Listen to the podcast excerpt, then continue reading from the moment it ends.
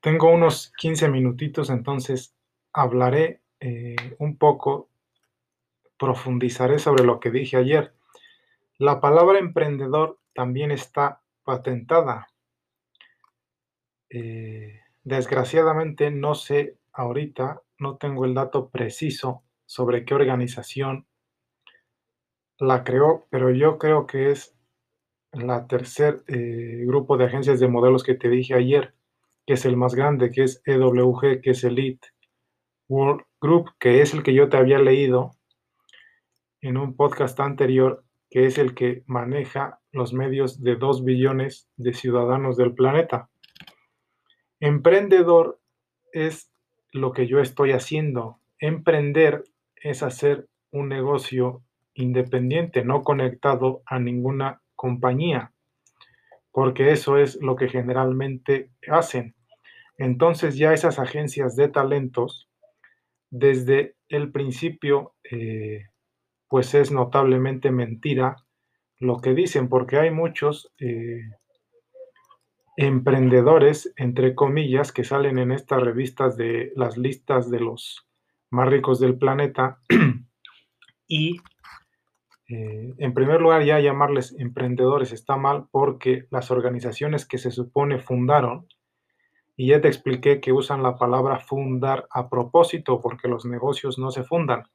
Todo lo que las agencias inventan, sí te enseñan, eh, al mismo tiempo en lo que dicen, se ve que es mentira. Lo que pasa es que hay gente muy ignorante y muy tonta que no se da cuenta porque no sabe los detalles que hay que saber.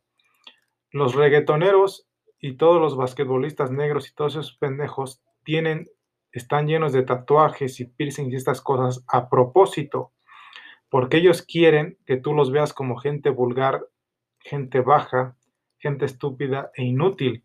Lo que pasa es que hay gente tan pendeja que, se los, que sí se los toma como ídolos o como líderes y se vuelven sus fans. Pero todo lo que hacen esas agencias de talento, al mismo tiempo que lo hacen, hacen algo para que se vea que es mentira, que es falso y que no lo debes imitar y que no lo debes copiar. Lo que pasa es que si hay gente muy tonta y pues lo imitan cuando no se debería copiar y no se debería imitar. Entonces, emprendedor, existe ese término. Yo creo, repito, que está patentado por el Elite World Group y el emprendedor es el que hace un negocio independiente. La taquería de, que está por tu casa es un emprendimiento. La tortillería eh, es un emprendimiento. La cafetería local es un emprendimiento. Por cierto, ahora está de moda esas mismas agencias esto de consume local, pero la mayoría de cosas que consumimos localmente son globales. Eh, no son eh, locales.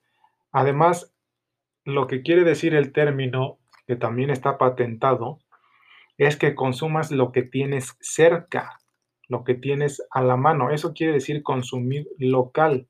Local, en inglés, es eh, lo que está en tu comunidad, lo que está cerca de ti. Y casi todo lo que está en tu comunidad y está cerca de ti es de compañías globales. Las compañías mexicanas, por lo que dije aquí, son europeas hechas desde México para el mundo.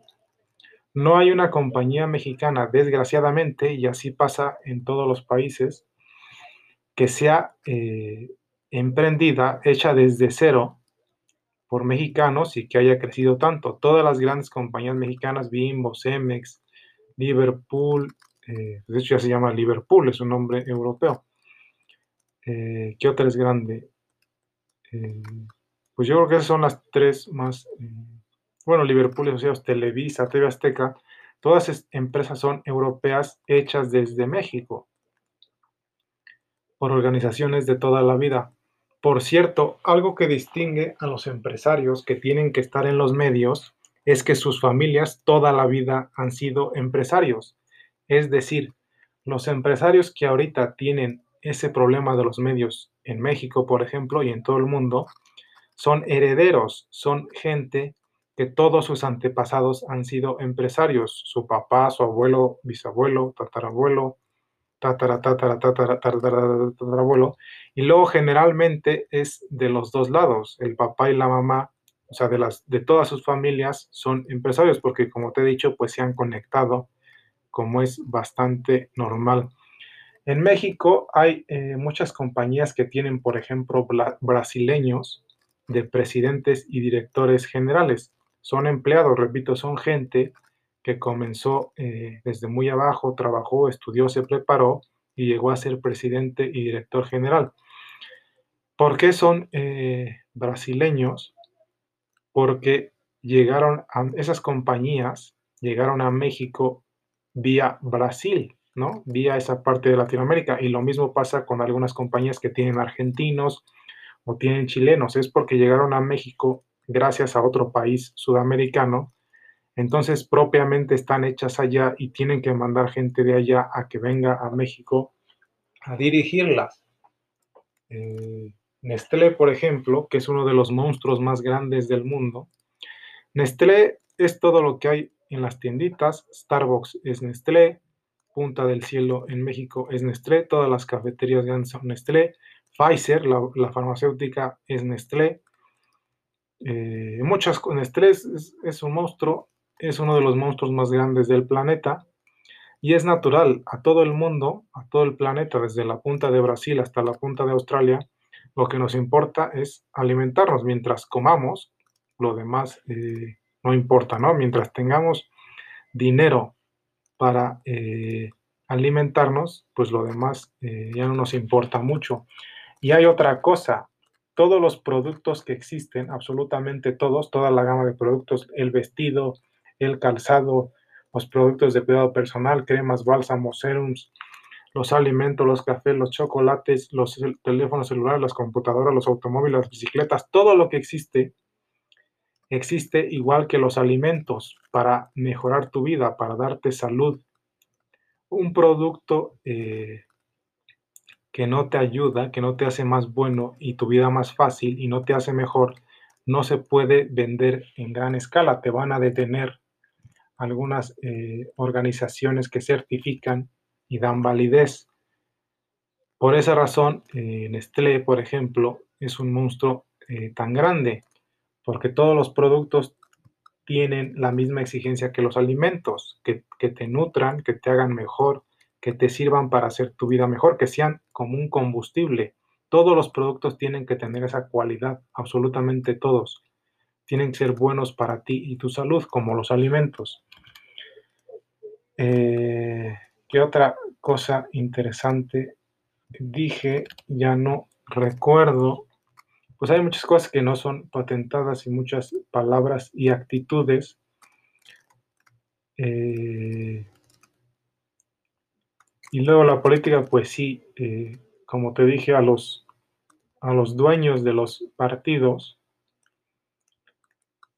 quieren que, que verdaderos líderes estén en los puestos políticos y de funcionarios públicos. Funcionarios públicos sí hay mejores, porque hay que hacer carrera en la función pública como hacer carrera en una compañía. Mucha gente no sabe cuál es la diferencia entre un funcionario público y un político y hay muchos funcionarios públicos de carrera, que es hacer carrera igual que en una compañía. En muchas secretarías en México, por ejemplo, Secretaría de Hacienda, Secretaría de Economía, Secretaría del Trabajo, sí hay gente de carrera de funcionario público, no políticos que se ponga en ese tipo de puestos a un político es algo extraordinario, es algo fuera de la norma.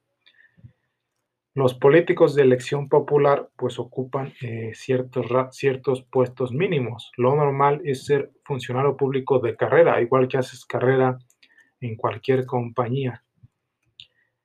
Eh, entonces pues hay que tener cuidado con lo que se ve porque hay cosas que nada más son inventadas para molestar pero como te digo, sí, al mismo tiempo que te lo dicen, sí te dejan ver que es una tontería o que es falso. Lo que pasa es que la gente a veces es tan tonta y tan ignorante que lo imita sin darse cuenta que al mismo tiempo le están diciendo que es incorrecto, que está mal y que es falso. Pues ahí estamos y cuídate.